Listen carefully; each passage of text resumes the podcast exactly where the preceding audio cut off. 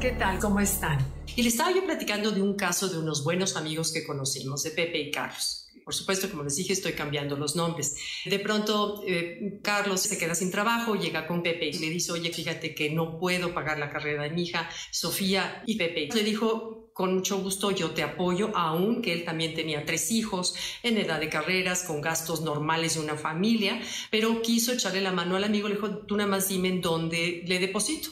Pasaron cinco años, cinco años en las que Pepe estuvo depositando y depositando y depositando la carrera de Sofía. Después de cinco años, nunca Carlos le, le dio las gracias, la hija lo fue a ver a Pepe con una tarjetita, un pastel, algo que le, haga, le, hiciera sentir su gratitud en que le hubiera ayudado a pagar la carrera. Y sobre todo me dice Pepe, ¿sabes qué es lo, lo más triste? Lo más triste es que perdí un amigo al ayudarlo, al apoyarlo con la carrera de su hija, perdió un amigo. Nunca más me volvió a hablar. Me dice, pero eso sí, ah, pasaron, pasó el tiempo y de pronto se presenta otra vez Carlos en mi oficina, decimos, oye, necesito que me eches la mano. Dice, ahora sí, sin culpa, lo ignoré, porque así es la vida. Entonces les decía yo que este profesor que tenía yo en el Canal 40 decía que ayudar a un ingrato es como perfumar a un muerto.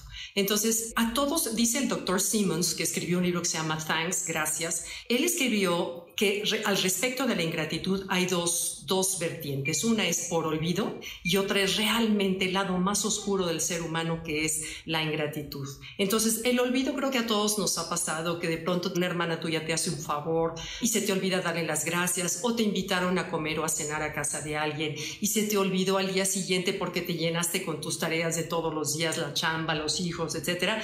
Te olvidaste de dar las gracias o te olvidaste de mandarle una flor o llevar algo algo que muestre la gratitud de cuando alguien nos está teniendo una atención.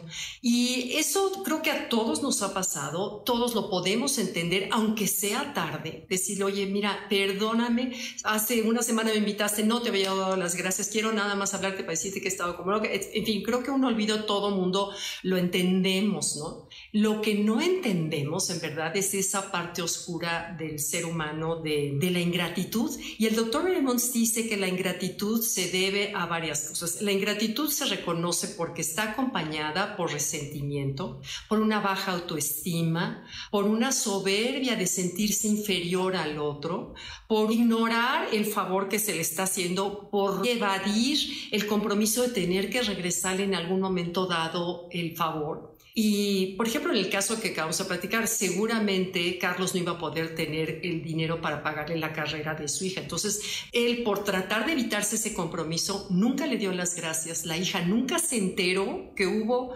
un compadre, ex compadre, que le pagó su carrera, y lo cual le hubiera dado una muy bonita lección a la hija. Ella le decía, oye, nos ayudaron, vamos a, a darle las gracias, vamos a hacer una comida para invitarlos y agradecerles.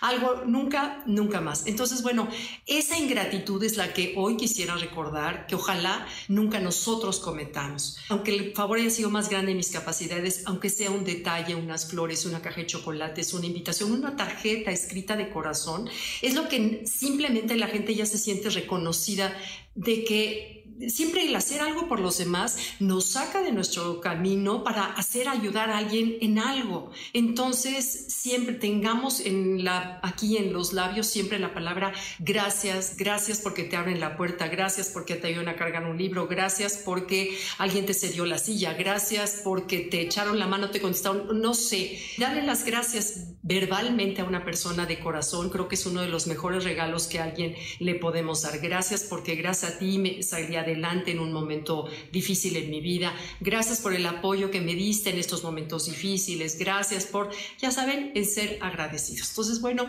tengamos presente ese espíritu de gratitud hacia todo y a todos y especialmente hacia Dios, el Creador, quien cada quien crea. Gracias. Bye.